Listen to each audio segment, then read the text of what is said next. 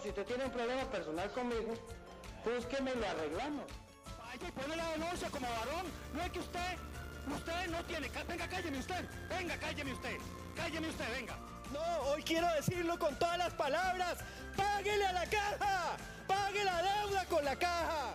Diputado Marco Vinicio Redondo, sea más hombrecito y hábleme de frente. Y aquí había hablado don Beto Cañas que una cosa es hijo de puta, que es un costarriqueñismo, y que otra cosa es un hijo de puta. Y el día que me vuelva a decir una cosa de esas, lo pego en una pared. Por la tangente, donde hablamos lo que muchos no quieren. Hallo und herzlich willkommen zur Por la Tangente. Einstein ein besondere Gruß eh, an Mitchell der von Heredia Sujo. Eh, well, say good. Bien, y cambiamos un poco el chip a los que nos escuchan. Bienvenidos a un episodio más de Por la Tangente. Eh, ich bin euer Gastgeber Sebastián Trejos y hoy me acompaña invitada muy especial, Esther Méndez, quien es asesora parlamentaria y economista y quien se ha desempeñado en la función eh, por más de ocho años. Por su experiencia, prácticamente nos viene a caer como anillo al dedo lo que hoy queremos conversar.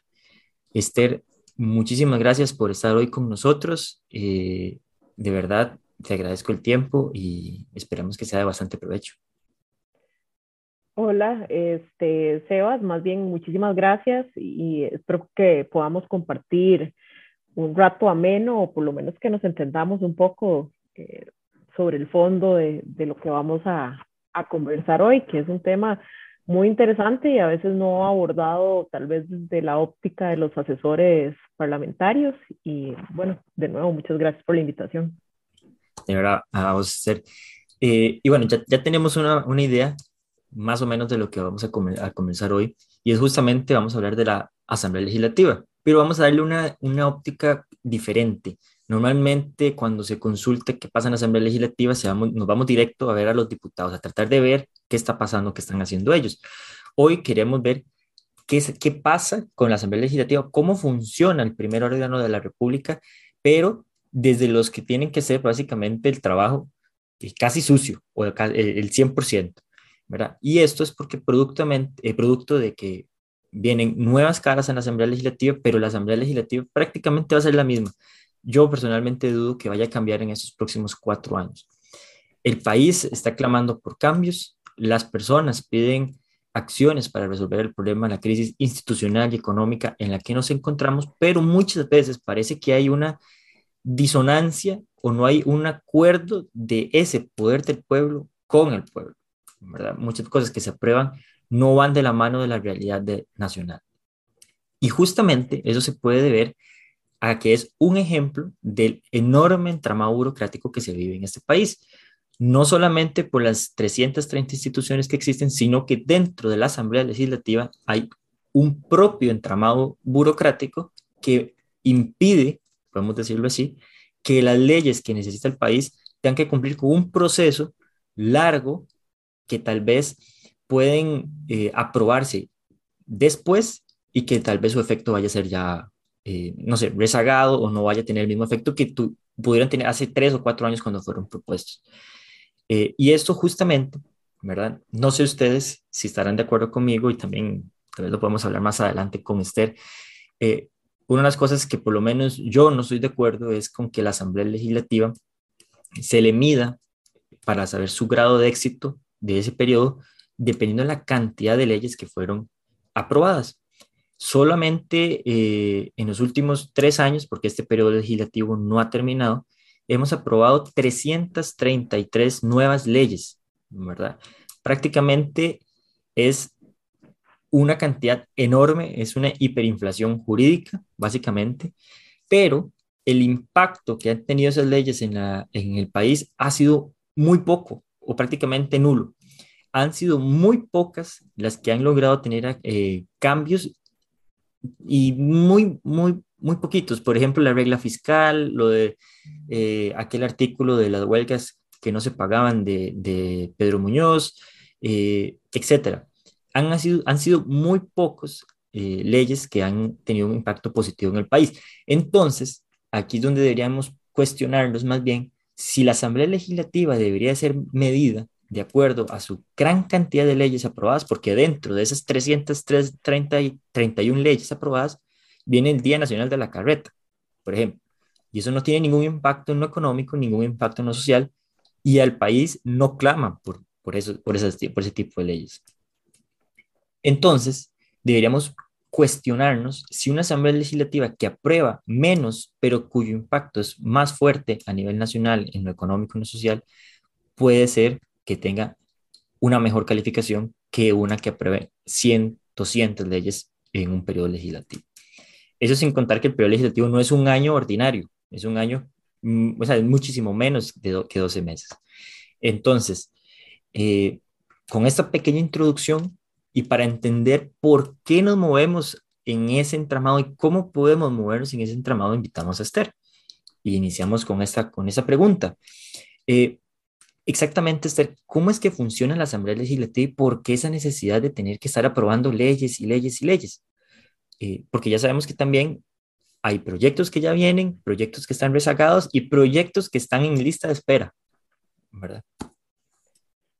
Eh, bueno, sí, esa es una, una muy buena pregunta. Eh, y, y, bueno, nunca dejamos de, de, asombrarnos los que creemos que la Asamblea Legislativa o el Parlamento eh, ha perdido un poco su razón de ser y la gente lo que quiere es una fábrica de leyes y no un parlamento donde se viene a hablar y donde se viene a tratar de encontrar esos consensos en los temas que deben ser una prioridad país. Y yo creo que es ahí donde, donde tal vez desde el origen, desde que las personas van a las urnas a votar por los diputados, eh, no tienen tan clara eh, cuáles son las prioridades, o las prioridades son muy disímiles. Por ejemplo, que alguien vaya a votar, eh, es otra discusión entera el tema de la elección de los diputados y si las listas cerradas por partidos y listas abiertas, es otra discusión. Pero bueno, vamos a lo que tenemos. La Asamblea Legislativa, conformada por 57 diputados, en muchos casos el votante vota en la papeleta por el mismo candidato presidencial de su preferencia. Este, esto hace que tal vez las prioridades de las personas que votaron por esos diputados no sean las mismas, que, o sea, no, esa representatividad ahí se empieza a romper. Eh, una vez que llegan los diputados aquí a la Asamblea Legislativa, tienen que ponerse de acuerdo, diputados con prioridades muy disímiles, o sea, hay desde los que realmente les interesa que exista un crecimiento económico de la economía y hay quienes creen que eso no es un tema prioritario, que es un tema secundario y que lo más importante tal vez sea la preservación del medio ambiente. No estoy diciendo que sean excluyentes, pero, pero nada más por poner un ejemplo, hay quienes le interesan muchísimo los derechos individuales y, y, la libertad individual. Hay quienes creen que tal vez el Estado debería de tener un enfoque más conservador. Y, y bueno, dentro de esa pluralidad de, de, diputados con pensamientos y con prioridades diferentes, tienen que encontrar acuerdos y aprobar leyes. Esto nos tiene este, aprobando en muchos casos leyes que no son las, las leyes de las reformas estructurales. Yo coincido con que, con que la gente dice, de, hacen un montón de leyes, pero ninguna sirve. Yo, sí, probablemente, porque con lo que se logran poner de acuerdo es con lo que se conoce aquí en la Asamblea Legislativa, en muchos casos como, como los chayotes, los proyectos de ley. Sí, que una donación para que la municipalidad done un terreno a X o Y, el tema este de la carreta que mencionaban, nuevos símbolos nacionales, yo ya perdí la cuenta de por cuántos vamos. Este, y eso que uno está aquí, ¿verdad? Eh, entonces, eh, a ver, yo sé que para algunas personas eh, que, el, que el manatí sea símbolo nacional es, es, algo muy importante, pero yo no sé si eso sería una prioridad país y yo no sé si, si los costarricenses que fueron a las urnas con prioridades muy claras, porque también eso hay que tenerlo claro. Cuando, cuando uno va a votar, cuando se levanta en la mañana y va a votar, y cuando le preguntan en las encuestas cuál es su principal problema, los problemas de Costa Rica. De, no es el manatí. pues, no, no, no. Y, y, casi siempre son los mismos. Eh, eh, costo de vida, seguridad, uh -huh. falta de oportunidades de empleo, eh, por ahí anda, o sea, ahora con la pandemia, pues el tema de salud que, que, que estuvo ahí sobre la palestra unos meses, pero de nuevo, los temas que la gente eh, por lo menos contesta cada vez que son sondeos o encuestas es costo de vida, falta de, de oportunidades de empleo, o de trabajo, eh, y, y, el tema de seguridad, que no es un tema ajeno a estos otros temas. Entonces, eh, eh, sobre esos puntos en particular, ha sido muy difícil que la Asamblea Legislativa por lo menos encuentre consensos importantes para hacer cambios estructurales eh, en cada uno de esos puntos. Eh, eh, ha sido muy difícil. El, el, primer año, por lo menos, de la administración de Carlos Alvarado, se aprobó aquí la ley de fortalecimiento de las finanzas públicas, que ha sido como la reforma estructural más grande de los últimos años, acompañada por después eh, el proyecto de la huelga no se paga y recientemente con la ley de empleo público. De estas últimas dos, todavía no tenemos, por lo menos no nos hemos dado cuenta los costarricenses del cambio en el paradigma cultural que van a implicar, porque de, por todo esto de la pandemia y demás, pero, pero el hecho de que la huelga no se paga, todavía nosotros no hemos visto los resultados de eso y probablemente lo que va a pasar es que en los próximos años la, no vamos a ver huelgas como las que se vieron anteriormente.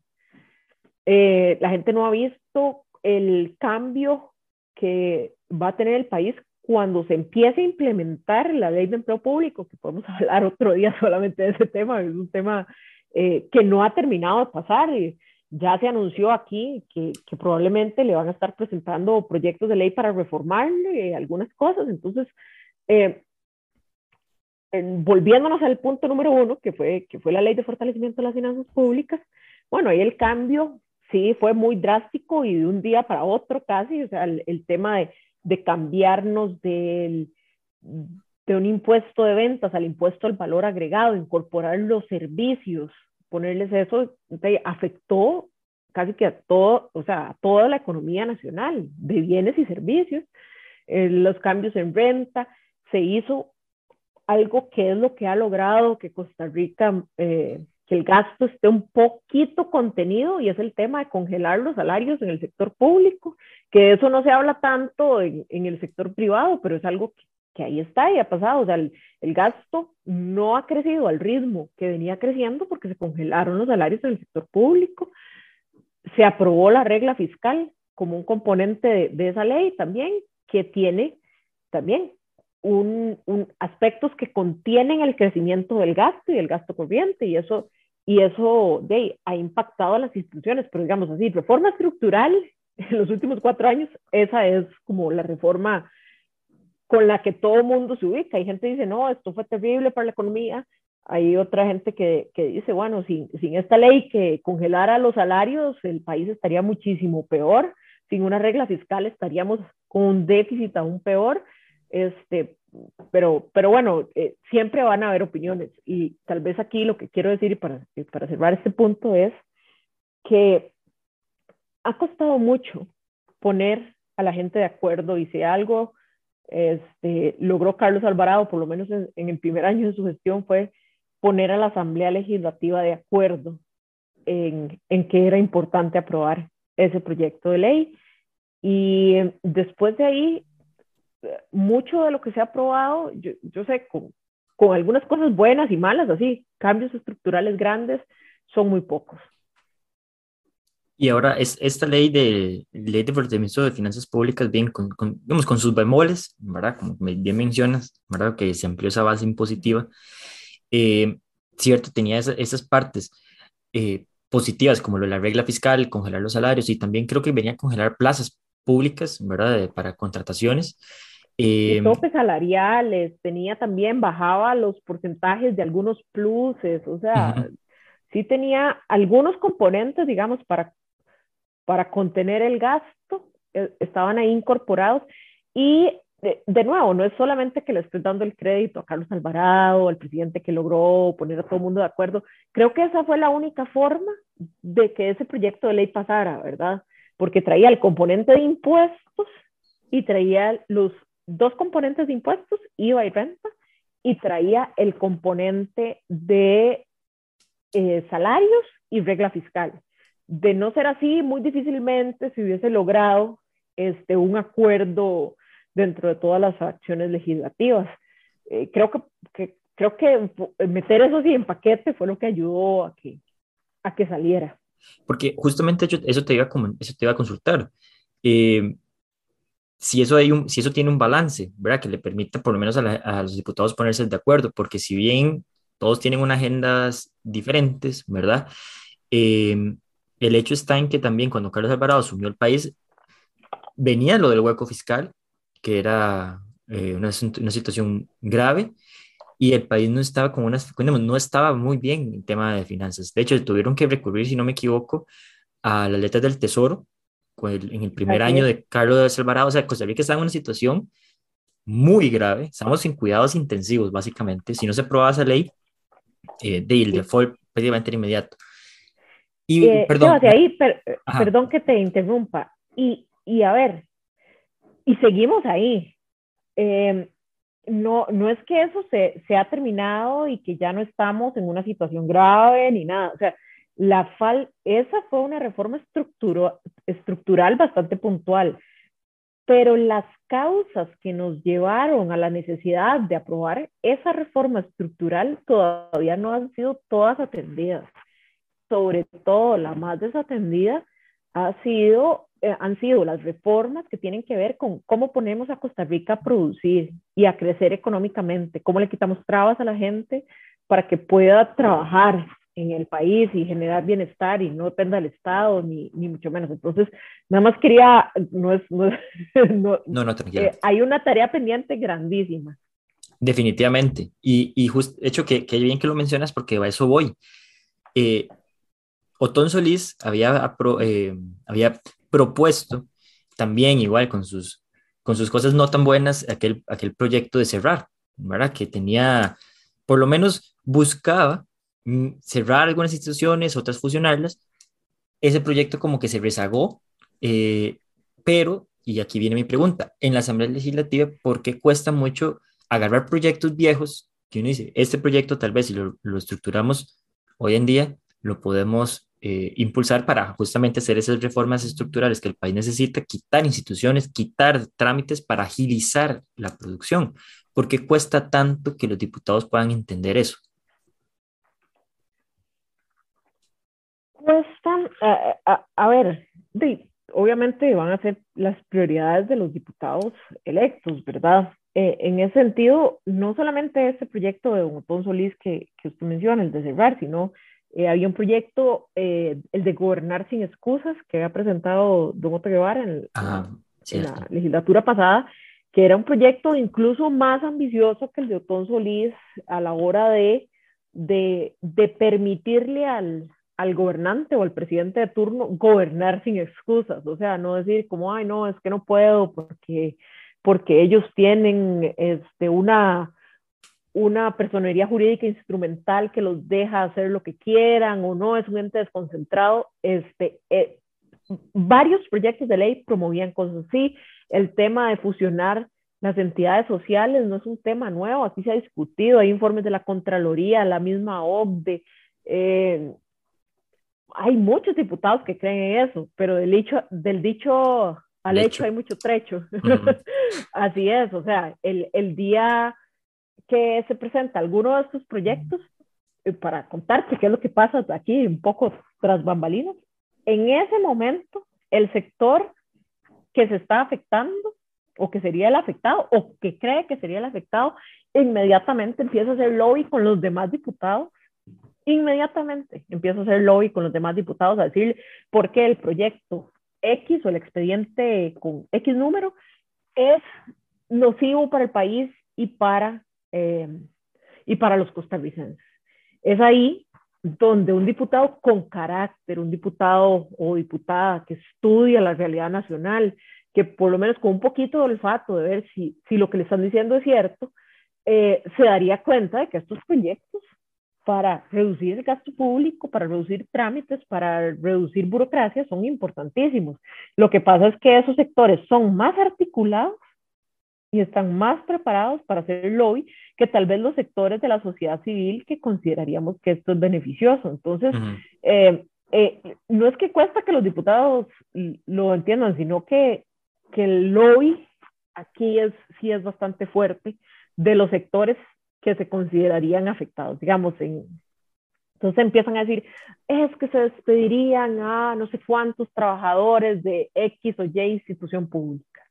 Es que con eso no, si los vamos a despedir, eh, vamos a hablar de, de, un ejemplo puntual, Habdeba. Habdeba se aprobó aquí un proyecto de ley que no tuvo todos los votos, no fue unánime, pero se aprobó un proyecto de ley para reestructurar Habdeba porque estaba perdiendo eh, millones. Millones mensualmente y había que despedir gente. Ah, bueno, pero entonces la forma, como todos esos, esas personas, esos trabajadores, había que despedirlos, obviamente pagándole todas sus prestaciones laborales. Eh, vinieron y hicieron lobby lo suficientemente fuerte aquí en la Asamblea Legislativa que entonces salieron con una cesantía aún mayor, terminó aprobándoseles una pensión específica y especial anticipada para esos trabajadores eh, no estoy diciendo que haya sido, que, que, económicamente o que tenga yo aquí un estudio financiero de que, de que era mejor esto o lo otro, pero, pero estoy ejemplificando cómo el lobby de algunos sectores y algunas entidades públicas eh, logra incidir o logra hacer que los diputados actúen de, de maneras específicas o, que no actúen ante la impopularidad de cerrar una institución, ante la impopularidad de, de, de, que se tenga que despedir a alguna gente, por lo, o sea, por mi experiencia aquí en la Asamblea Legislativa, eh, es que esas medidas no, no avanzan. Es ahí donde tal vez diputados que la, que la tengan más clara o que no estén ahí con la calculadora política en la mano, eh, tal vez sí tomen esas decisiones estructurales. Y a ver, no, no solamente quiero hablar de los diputados aquí, también de los, del, del, Poder Ejecutivo, que el Poder Ejecutivo también puede presentar proyectos o iniciativas de ley para cambiar estas cosas. No nos ha tocado tener un Poder Ejecutivo que crea que, es, que estos aspectos son prioridad, entonces tampoco hemos visto proyectos de ley en ese sentido, aunque sí lo han prometido. Recuerdo a doña Rocío Aguilar, eh, doña Pilar Garrido, el mismo Carlos Alvarado en su momento dijo que él creía en fusionar instituciones y que iba a haber reformas institucionales, pero, pero, pero por lo menos esos proyectos no han llegado aquí. Sí, y de hecho, eh, bueno, tal vez dos cosas.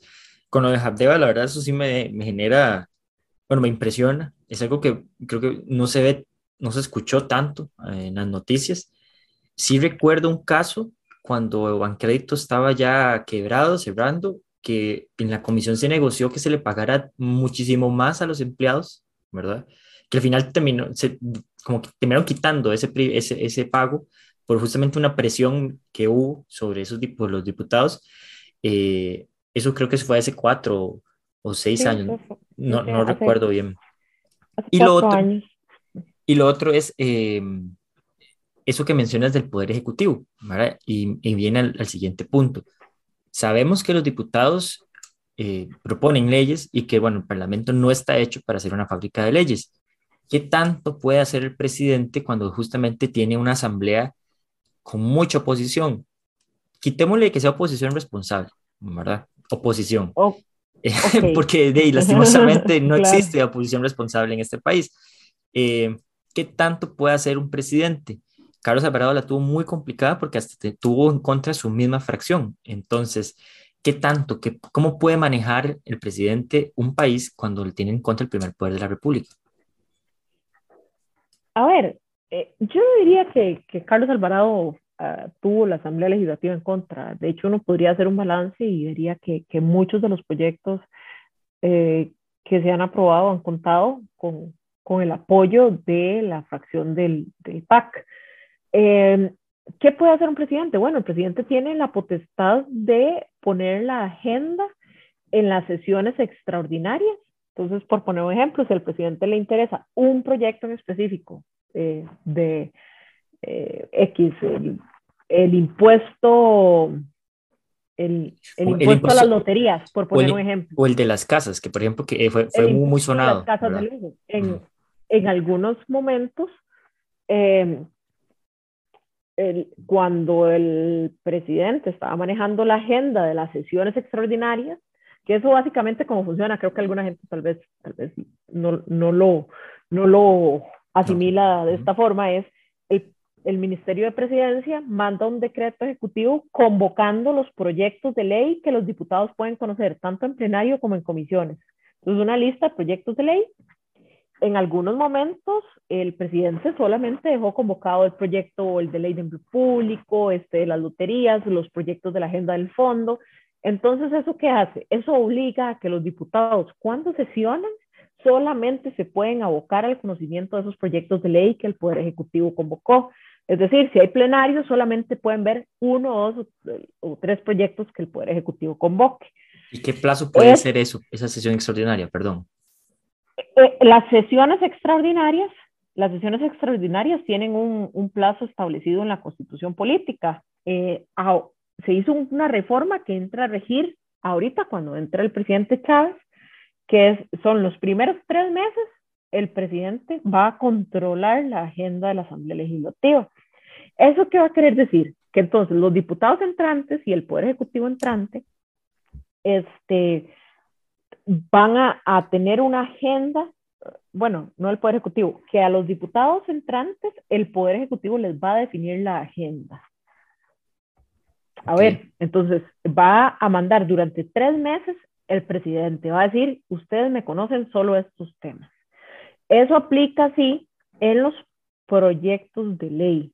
Tenemos que recordar que aquí en la Asamblea Legislativa no solamente se hacen leyes, la Asamblea Legislativa es un órgano de representación popular que sí, está para legislar, pero también está para hacer control político. las comisiones que hacen control político, que son las comisiones investigadoras, la que investiga Cochinilla, la que investigó las finanzas del PAC, la que investigó la UPAD, la que investigó, este, no sé, el, el hueco fiscal. ¿Ah? El hueco fiscal el hueco fiscal, eh, todos esos expedientes sí pueden seguir avanzando porque esos no dependen del Poder Ejecutivo, pero eh, eh, lo que es proyecto de ley dependerá de lo que convoque el Poder Ejecutivo. Y eso también es, es una llamada de atención, a estar alertas, a ver qué es lo que va a convocar el Poder Ejecutivo el 8 de mayo. Claro. Ya hay proyectos que están aquí caminando. El Poder Ejecutivo puede llegar el 8 de mayo con proyectos de ley escritos. Venga, yo quiero que ustedes, Asamblea Legislativa, trabajen en esto los próximos tres meses y avancen. Digamos, uno esperaría que como fuera una propuesta de campaña que sonó mucho, que el, que el 8 de mayo llegue el Poder Ejecutivo con el proyecto de ley para eh, eliminar el, el monopolio y la fijación de precios de la cosa. Es un proyecto de ley súper sencillo que debería estarse presentando el 8 de mayo. Eh, y así otro montón de ejemplos. Lo que la experiencia nos dice es que, bueno, hasta el momento no ha existido un poder ejecutivo que realmente concentre en esas sesiones extraordinarias sus proyectos, porque por lo general lo que hace es negociar con las fracciones, le dice, bueno, este, sí, yo quiero que me pase el impuesto, de nuevo, estoy poniendo un ejemplo, a las casas de lujo, eh, pero usted qué quiere, fulanito de de, no sé, de X provincia, ¿cuál es su proyecto más importante? Y dice, ah, no, es que yo quiero que me le, que, este, le otorguen una, un benemeritazgo a un pintor o a, X. Estoy poniendo ejemplos muy extremos, pero, pero sí pasa. Entonces, se negocian esas agendas. Entonces, el Poder Ejecutivo también convoca el proyecto de ley de ese diputado. Eh, y así, lo que pasa es que cuando la agenda se ha llegado al extremo de que en sesiones extraordinarias es imposible eh, sesionar o ver cuál es la prioridad del Poder Ejecutivo porque convoca agendas de 300 proyectos de ley. Entonces uno dice, ¿cuál es la prioridad del Poder Ejecutivo? ¿Cómo podemos tener 300 proyectos de ley convocados? Ese no, tal vez ese no es el sentido original de las sesiones extraordinarias, pero, pero, pero sí ha pasado. Entonces, em, para lo que viene es, el presidente puede hacer mucho. Estos primeros tres meses de los nuevos diputados, él puede definir agenda, puede presentar proyectos de ley y avanzar en ellos. Entonces, sí, puede, puede hacer mucho. Ahora, em, antes de meterme en las comisiones que ya, que ya mencionaste, ¿qué tanto, eh, porque me, me, entró una pregunta, ¿qué tanto puede hacerse con, de como, voy a poner la palabra guerra, mm, pero suena muy feo, ¿qué tanto control se puede hacer entre ambos poderes, ¿verdad? Porque es un, es un, es un dimes y diretes, ¿verdad? Me están diciendo que, digamos, pueden llegar a poner hasta 300 proyectos en asambleas extraordinarias, pero yo, yo siendo presidente, hipotéticamente, ¿verdad? No quiero hacerlo. Digo, no quiero que la asamblea avance, le meto 300 proyectos en asamblea extraordinaria, por ejemplo. Sé que no los van a ver. Entonces también es como un control del Ejecutivo. No sé si lo... También el, el Poder Ejecutivo puede cerrar, ¿verdad? Eh, no convoca nada y se cierra la Asamblea Legislativa, por ejemplo, por esos tres meses. O sea, se cierra el, el, el, la discusión y aprobación de proyectos de ley, pero todo el resto de cosas sí sigue, como las comisiones investigadoras, el, cosas que son propias de la Asamblea Legislativa, como los nombramientos de los magistrados. Claro, pero, pero eh, digamos, se, se, atrasas todos los proyectos que existen. De la pero atrasa todo el resto de proyectos de ley. Eh, eso ha pasado, pero en, en, condiciones donde se han puesto de acuerdo como para, para dar algún tipo de receso o de vacaciones aquí en la Asamblea Legislativa. Digamos, si coincide el periodo de sesiones extraordinarias con alguna de las vacaciones, digamos, de diciembre o medio año, o, este, entonces lo que hace el Poder Ejecutivo es que desconvoca todos los proyectos de ley. Entonces, eh, eh, eso ha pasado, pero como por acuerdo. Sí, que dicho eso. Eh, ya, ya, ya no pasa tan a menudo, precisamente porque la Asamblea Legislativa ha ido transicionando hacia una mayor transparencia. Tal vez aquí, eh, tal vez lo retomamos más adelante, pero, pero nada más poner un ejemplo. ayer vi una grabadora, una, una grabadora con radio en, en el despacho y yo, pero qué raro. Y en eso recordé que la primera vez cuando yo entré a trabajar aquí en la Asamblea Legislativa, las sesiones solamente de plenario se podían escuchar por radio, las de plenario. No, eh, no tele ni nada. no, sí, había transmisión, pero la transmisión a veces no funcionaba, la televisión, ni y, o sea, e, era que un caos, pero entonces por radio era de fijo que usted podía escuchar plenario. Después ya se eliminó esa transmisión de radio, la verdad sería mentir si, si, si todavía existe o no, pero se logró transicionar para que plenario se empezara a transmitir en YouTube ah, en vivo y publicar. Luego de que eso pasó, ya se vio todo lo revolucionario que era eso, imagínense, para la transparencia. Que se transmitiera en YouTube, se logró que se transmitieran todas las comisiones también por YouTube. Antes, usted, si no iba a la comisión a estar ahí en la barra de prensa a ver qué era lo que estaba pasando, no se enteraba de nada. Esto acompañado también de toda una digitalización que, que está en proceso, todavía no ha terminado, de los proyectos de ley, de las mociones, de o sea, eh, en realidad hemos avanzado mucho en ocho años, este, pero, pero todo para bien, sobre todo para permitir ese control ciudadano. Entonces, cuando hay control ciudadano y hay transparencia en los actos legislativos, entonces ya no es tan fácil ponerse de acuerdo con el Poder Ejecutivo para que desconvoque todo y que los diputados se vayan un mes de vacaciones. Claro. Y, y eso, eso que menciona Esther eh, es muy importante, digamos, yo lamentablemente no crecí con, o sea, viendo la Asamblea Legislativa, me hubiera encantado, eh, pero digamos, de un tiempo para acá, hace cuatro o cinco años, he tenido la oportunidad de ir viendo cómo, cómo hace esa transición. Antes se veía solo en tele y ahora en YouTube, digamos, yo a veces estoy en el trabajo y recuerdo que uno pone ahí la comisión cuando estaban dando eh, los hacendarios, ¿verdad? Y uno escuchaba. Entonces uno podía sacar conclusiones de lo que estaban haciendo los diputados sin necesidad de tomar una decisión por un tercero que fue un periodista o algo que escribió algo sobre eso que dijeron. ¿Verdad? que escribió algo, sí. Antes era incluso más complicado, porque imagínense tener para los mismos medios de comunicación, tener este eh, para los medios de comunicación, tener un periodista en la barra de prensa de cada comisión. Sí. Y tal vez aquí, no sé si quiere ya que avancemos a ese tema de comisiones. Sí, claro, por favor. Para, para, para poner un ejemplo, en la Asamblea Legislativa tenemos las comisiones ordinarias, que son las que ven temas eh, ordinarios, como dice el, el, el, título, que esas son Comisión de Asuntos Económicos, Comisión de Asuntos Hacendarios, Comisión de Asuntos Sociales, Comisión de Asuntos Jurídicos, Comisión de Gobierno y Administración.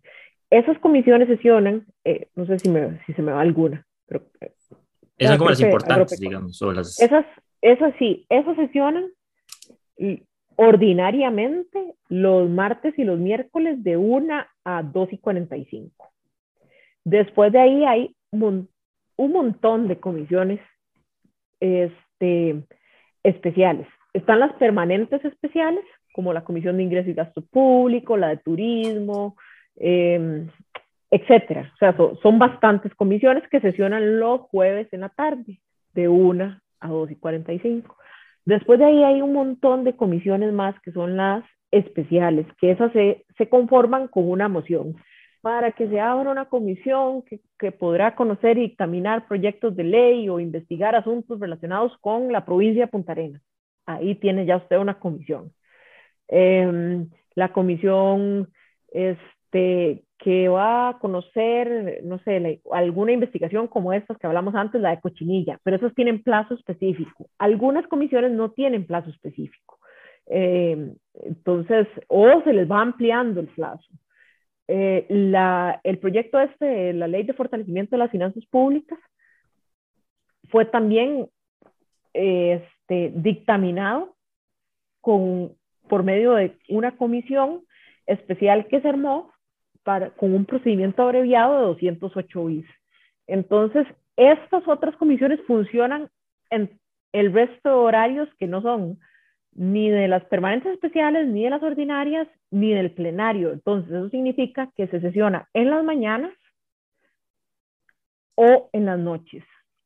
Eh, cuando, cuando la gente en la calle dice es que los diputados no trabajan, eh, bueno, eh, algunos no trabajarán, pero, pero digamos, todo ese trabajo de comisiones o el trabajo que no se ve y que es muy difícil de cuantificarse, llegar a lograr los acuerdos para pasar un proyecto de ley, eh, es, o sea, llena la agenda fácilmente de cualquier diputado. Uh -huh.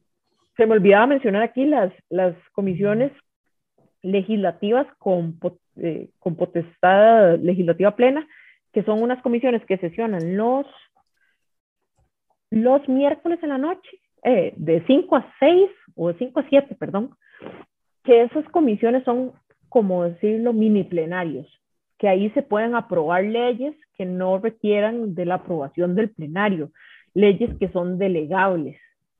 Por ejemplo, ayer se aprobó la creación de un colegio profesional para los profesionales de salud ocupacional. El plenario consideró que eso era un proyecto que le podía delegar a una comisión legislativa plena y ahí ya se convierte en ley. Entonces, no solamente el plenario hace leyes, también eso es otro, otro aspecto importante. Y, y vamos a ver, son un montón, es mucha información, pero vamos a cómo, cómo, se, cómo se conforman esas comisiones. Eh, ¿Quién dice que los diputados o cuáles diputados van a estar en esta, en esta, en esta y en esta comisión? Puede ser tal vez las ordinarias, que son como las más elementales, o una como esta de la de ley de fortalecimiento de las finanzas públicas que, tiene, que tuvo un impacto muy importante para el país. Eh, por, lo general, el presidente de turno o la presidenta de turno de la Asamblea Legislativa le pide a las fracciones legislativas que quienes tienen interés en formar parte de la comisión, las fracciones toman un acuerdo de decir, bueno, yo quiero que el diputado, no sé, electo de Punta Arenas vaya a la comisión de Punta Arenas. Este, en el tema, digamos, de fortalecimiento de las finanzas públicas, las fracciones decidieron quién eh, poner en esas comisiones a las personas que tenían, digamos, más afinidad profesional tal vez con algunos de los temas que ahí se discutían. Entonces, son las fracciones que se las sugieren a la presidencia de la Asamblea Legislativa. La presidencia de la Asamblea Legislativa decide eh, cómo integrarlas. Eh, con el tema de las fracciones, por lo general, no hay ningún problema. Con las fracciones más pequeñitas, que tienen menos cupo, digamos, algunas de estas comisiones son integradas por siete, nueve integrantes, Entonces, eh, ¿verdad? Tenemos tres o cuatro fracciones grandes y por lo menos en esta Asamblea Legislativa, la actual, habían un montón de diputados independientes desde el día uno o una fracción que era de un solo diputado, una fracción de dos diputados, este, más los independientes. Entonces, la presidencia tiene que decidir, bueno, le doy tres espacios o cuatro espacios a las fracciones grandes y a las fracciones pequeñas, entre todas ellas y contando a los independientes que, que me informaron que querían participar en esa comisión, la presidencia toma la decisión de a quién, de a quién nombrar. Han habido discusiones, unas más grandes y otras eh, más acaloradas, o sea, hay de todo tipo de discusión, por esas integraciones, en muchos casos se, se, se tratan de integrar con algún tipo de paridad, eh, no siempre se logra. Recuerdo que, que Henry Mora, cuando fue presidente aquí de la Asamblea Legislativa, cuando empezó el gobierno de Luis Guillermo Solís, integró la comisión de hacendarios y no, y, y, hubo asuntos eh, o por lo menos cuestionamientos sobre la paridad de esa comisión y sobre cómo algunas fracciones no estaban representadas equitativamente. Este, y, y, fue toda una discusión. Últimamente no, no hay tanto porque por lo general se ponen de acuerdo relativamente fácil. O sea, de acuerdo, bueno, usted va a tal comisión, yo voy a la otra, porque también es un tema de agenda, son, son bastantes las comisiones activas, entonces el diputado tiene que también coordinar agendas. Claro. ¿Y, qué, ¿Y qué tanto cambia esa comisión? Digamos, si, si Asteria Sebastián lo ponen en la comisión de hacendarios, ¿es la misma? ¿Estamos durante esos cuatro años o cambia con el periodo legislativo? Cada, cada año cambia, excepto que sea una comisión con un plazo fijo, ¿verdad? También se pueden existir acuerdos de, entre los diputados y permutar la integración de las comisiones, pero, pero de las ordinarias, cada año cambian. Entonces, eh, también las fracciones a lo interno es una pugna de, bueno, a quién mandamos a hacendarios y a quién mandamos a asuntos económicos y a quién mandamos a sociales. O sea, esos son acuerdos que no son para nada fáciles en las, en las fracciones a veces. Que de, algunos diputados van a querer hacendarios y les gusta mucho, o tal vez por el hecho de haber estado un año en hacendarios, creen que ya ese espacio es de ellos fijo y entonces después tienen discusiones porque alguien más quiere ir, entonces no, no es fijo, cada año cambia. Y, con esto paso, paso a una siguiente pregunta, porque ya nos das un, un atisbo de cómo se maneja a nivel interno las fracciones. ¿Cómo se manejan eh, las relaciones de los diputados?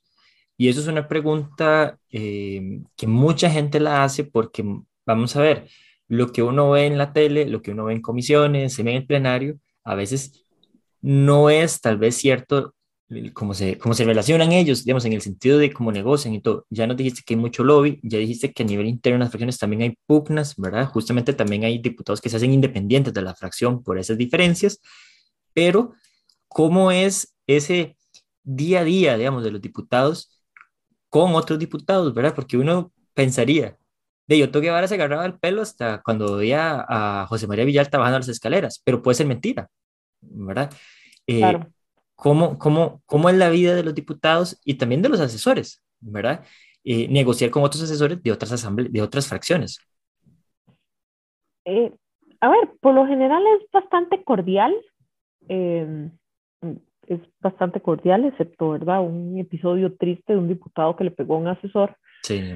Pero, pero, pero digamos, en, en general es bastante cordial. Hay algunos diputados que lo tienen muy claro, que no, que las cosas que se hacen o se dicen o las opiniones que se emiten sobre proyectos de ley, no sobre personas, porque aquí sí es muy importante hacer esa aclaración, eh, son eso y son el reflejo de la representatividad que el pueblo les delegó también.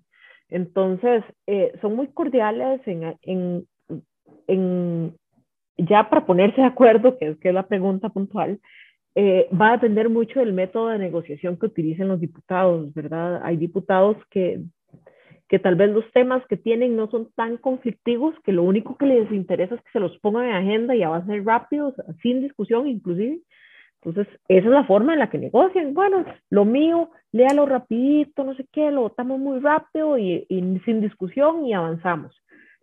Eh, hay diputados que proponen reformas eh, un poco más grandes y más ambiciosas que, como se diría popularmente, generan más roncha. Entonces ahí sí el tema de la negociación tiene que, tiene que manejarse, digamos, a ver primero si se cuenta con una fracción si no se cuenta con una si se cuenta con una fracción, si la fracción entera está de acuerdo con el proyecto de ley. Una vez que se cuente con el apoyo de la fracción, ver cómo se negocia y se integran las fuerzas de otras fracciones para, para ajustar el proyecto de ley, eh, hacerle modificaciones por aquí, por allá. Esto antes de que inicien los plazos de presentar mociones. Cuando inician los plazos de presentar mociones, este, ya es eh, lo ideal es, como, como dirían algunos, tener ya más cocinado el proyecto de ley para que no sean tantas las mociones y que avance un poco más rápido. Todo esto se puede hacer tras bambalinas si el diputado tiene ese estilo de negociación. Hay otros diputados con estilo de negociación más confrontativo que es, bueno, usted quiere ese proyecto de ley, está, yo estoy en contra, le presento todas las mociones que tenga que presentarle, hablo en contra todo el tiempo que tenga que hablarle, porque es un tema que tal vez se ha olvidado mucho y se ha dejado de lado, eh, que es un tema de, no solamente es estar en contra por estar en contra, sino explicarle, no solo a, los demás diputados en el plenario, sino explicarle a la ciudadanía, gracias a que ahora tenemos todos estos canales, por qué se está en contra o a favor de un proyecto de ley y cómo eso le va a afectar o no su vida, su metro cuadrado. Eso, eh, son pocos los diputados que tienen esa dedicación de llegar a plenario, explicar sus mociones, de llegar a plenario, explicar sus posiciones. Y, y eso es, es, valiosísimo, es importantísimo, es una lástima que, que, se esté perdiendo porque no, veamos solo los proyectos en los que hay 100% de consenso, porque qué pereza escuchar a fulanito o a fulanita hablando mucho rato.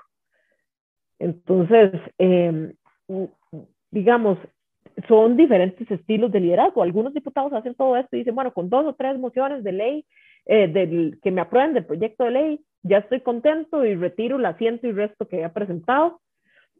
Es otro estilo de negociación. O sea, eh, cómo se ponen de acuerdo los diputados va a depender mucho del estilo de negociación que tengan los diputados este, en, en eso. Algunos otros diputados, cuando se trata de proyectos del Poder Ejecutivo, como créditos, que eso lo vamos a ver mucho más adelante, y en los próximos cuatro años, el tema de los créditos, el tema de lo que sea que se vaya a acordar con el fondo. Muchos diputados no negocian aquí entre ellos y si es un interés del Poder Ejecutivo, van y negocian con el Poder Ejecutivo la calle, mi vecindad, la escuela, la intervención de algún proyecto. Entonces, eh, que el presidente me acompañe a mi pueblo a hacer visitas, o sea, de todo ese tipo de cosas se negocian y, y, bueno, eso tal vez no es tan evidente, pero y, no sé cómo va a pasar en la próxima legislatura, pero digamos, en esta que está terminando, son muy fácilmente identificables los diputados que de, de, fracciones no oficialistas que lograban este tipo de acuerdos con el presidente de turno. Que lo diga Dragos, que, le, que Charlie le dio, bueno, Carlos le dio la foto con la hija eh, quién sabe si fue lo que negoció. Con el hijo, con el hijo. O con el hijo. Sí, no, no, digamos, yo no, no, no estaba particularmente pensando en, en, el caso de Dragos. No, no, no, soy yo, soy yo, ¿verdad? pero, pero digamos, sí, hay un ejemplo de una diputada que en serio anduvo inaugurando calles con el presidente y uno dice, pero, pero eh, ya entendemos todos los votos de ella a favor de los proyectos del oficialismo. y, y a ver, y está en todo su derecho de, de votar como quiera, pero también que los ciudadanos la vean de, de, y entiendan más o menos por dónde va la procesión, ¿verdad? Sí, y, y eso, eso también, para hacer, como dicen, un rewind de, de, los, de las mociones. Eh, mucha gente cree que el diputado que mete muchas mociones lo está haciendo como para que el país no avance, ¿verdad? Pero a veces hay que escucharlo para saber qué es lo que está haciendo, ¿verdad? Así eh, es. O sea, las emociones, yo no sé por qué las han querido satanizar. Yo creo que las personas que no creen en... Eh, esta es una opinión súper personal, bueno, al igual que la mayoría de las cosas que he dicho aquí, pero las personas que, que satanizan las mociones o que satanizan el filibusterismo no creen, o por lo menos tienen, tienen, tienen sesgos de ser personas que no creen en la democracia y no, no han entendido que el, que el trasfondo de la representatividad está en que defiendan mis intereses. Si yo voto por un diputado que me prometió no más impuestos, yo espero que ese diputado vaya a la Asamblea Legislativa y trabaje todos los días que tenga que trabajar, todas las horas que tenga que trabajar para lograr ese cometido. Que utilice todas las herramientas que tenga a su disposición para hacerlo. No que sea un diputado que diga, bueno, ya todo el mundo se puso de acuerdo, está bien, que, pasen, que pasen más impuestos, que pasen más trámites, que, que, que pasen más leyes dándole poderes sobredimensionados y abusivos al Poder Ejecutivo para que haga cosas como, las que hizo en, en, pandemia, de cierres y restricciones, etc. Eh, entonces, digamos, a mí me parece que las mociones y que en general todos los instrumentos que tiene aquí la Asamblea Legislativa para hacer control político y demás son válidos, en tanto los diputados tienen ese deber de representar a las personas que los pusieron ahí. Y al final es un mecanismo de control político también, ¿verdad? A nivel interno. Eh... y también ah, es un mecanismo también educativo, le agregaría yo, porque eh, hay proyectos de ley que con el solo hecho de presentarles mociones, algunas más serias para tratar de arreglarlo y otras un poco más sarcásticas de los del tipo de proyectos que se presentan aquí, este, se logra educar a la población de, mira, no, la verdad es que eso que están proponiendo es una tontera.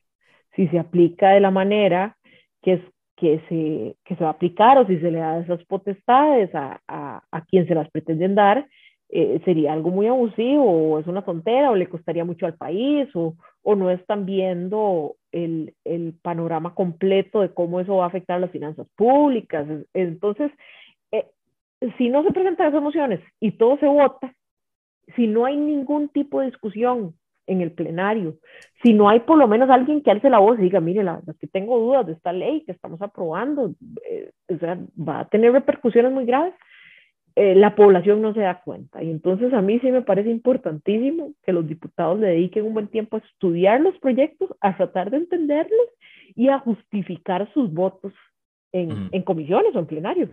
Sí, y eso de educativo me queda muy claro porque, em, vamos a ver, recuerdo muy bien cuando se estuvo eh, en el periodo, en la Asamblea Legislativa de hace cuatro años, estaba, eh, creo que fue estaba Otto Guevara, estaban en la comisión de lo del, también hablando de, los impuestos, porque estaba el paquete fiscal, eh, estaba el ministro de Seguridad diciendo que había que aprobar impuesto, un impuesto de las sociedades, creo que era ese, porque era que iba a beneficiar la seguridad.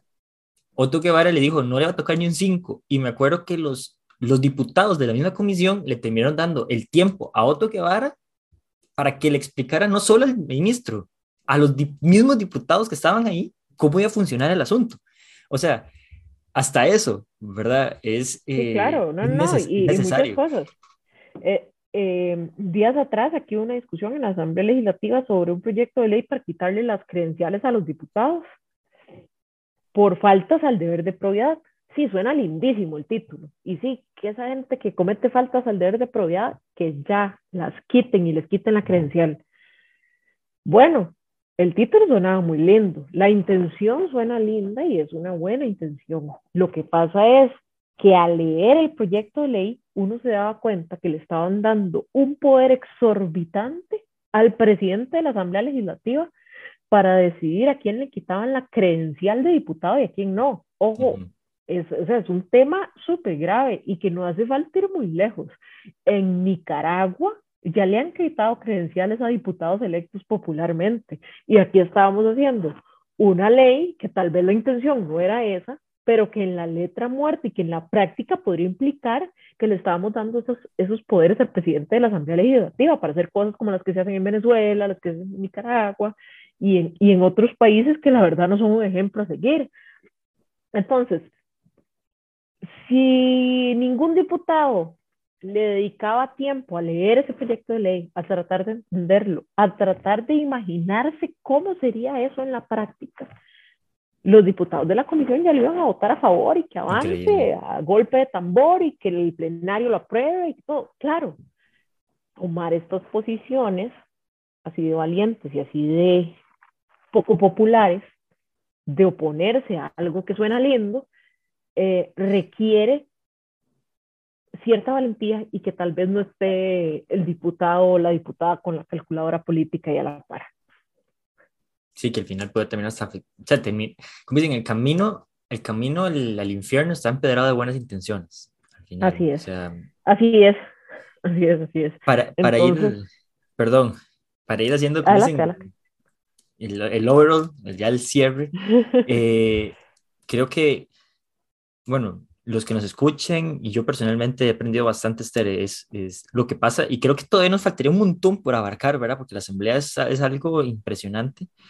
Eh, ¿qué, ¿Qué esperaras o qué esperarías de esta nueva asamblea legislativa? Mucho se ha hablado, hay gente que eh, casi nadie conoce, ¿verdad? Los diputados que van por el partido oficialista, pues, realmente nadie, nadie sabe quiénes son o qué esperar de ellos.